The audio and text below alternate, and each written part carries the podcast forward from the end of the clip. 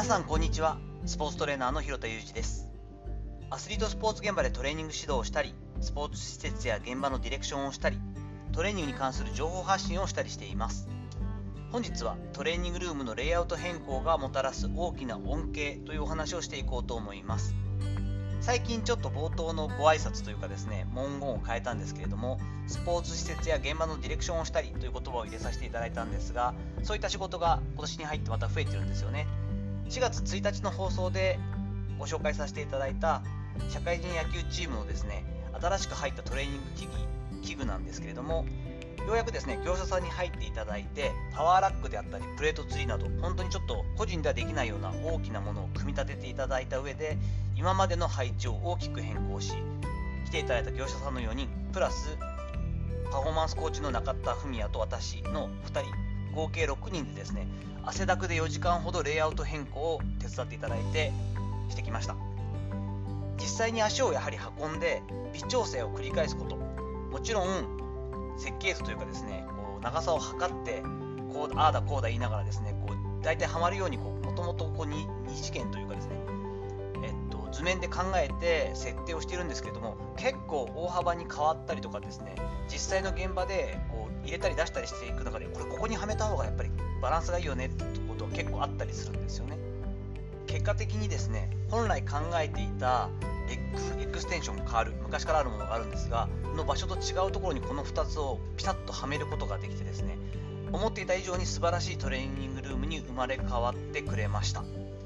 やはりトレーニングルームのレイアウト変更っていうのはなかなかこう普段からやることではないですがそれでも年に12回はちょっと微調整をしたりするところが多いんじゃないかなと思うんですね。これはやはり大きな恩恵があることだからやった方がいいなと私自身は思っています。主に受けられる大きな恩恵の3つというのを考えているんですけれどもその1つがですねトレーニングの効率化が進むということです。やはりそのチームの人数であったりキャパシティによってどういったところにどれぐらいのスペースとどういった器具を置くかということによってより多くの人数がより安全により効率的にトレーニングを消化することができたりします。この辺っていうのは本当にちょっとした工夫でも随分変わるものなので絶対にこう常に試行錯誤というかですね少しでも良くなるようにやっていくという工夫が必要だったりするんですよね。2つ目はトレーニングのバリエーションが広がるということです。これはまレイアウトだけじゃなくてトレーニング器具が新しいものが入ったりした場合の方が大きいんですけれどもやはりこうスペースができることであったり普段と違うちょっと今までとは違ったレイアウトを作っていくことによってプレートの位置を変えることであったりとかバーの使い方がうまく使えるようになったりとかすることでいろんな種目を選ぶこともできたりするようになります。なのでやはりこうバリエーションを広げるためにもレイアウトをしっかりと工夫していく。しっかりと考えられたレイアウトにしていくというのは大事なんですよね。3つ目。これはもう今回のように特にま大幅にというかですね随分のなお金を使っていただいて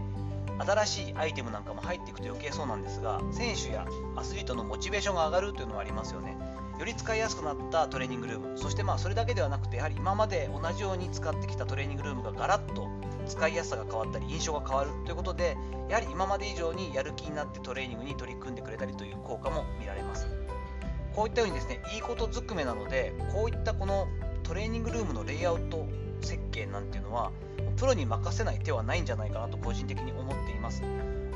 かけていただいた手間やお金以上に大きく大きく効果が出せるもので福利効果が大きいものなのでこれに関してはもちろん私だけじゃないんですけれども私のようなトレーニングの専門家、えチームトレーニングを指導しているのに慣れた人とかプログラムデザインに慣れている方にお任せするのはすごくいい手だと思います。ということで、まあ、自己アピールになっちゃうんですけれどもこのストレングスアジアというところのアンバサダーもしていますので私は、えっと、ジムレイアウトとトレーニングマシン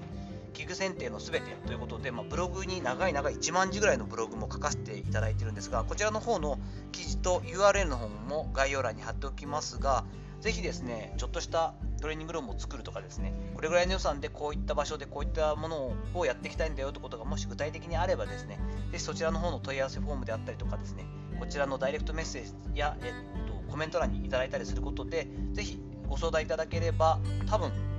思ってた以上というかですね期待していただく以上に成果が出せるレイアウトだったりトレーニングルームを作れるんじゃないかなと思ったりもしています。ぜひぜひそういったことがある方はお声がけください。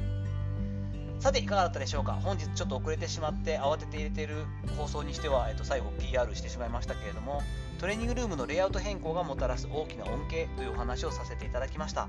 本日の話のご意見やご感想などあればレター機能を使ったりコメント欄にお願いいたします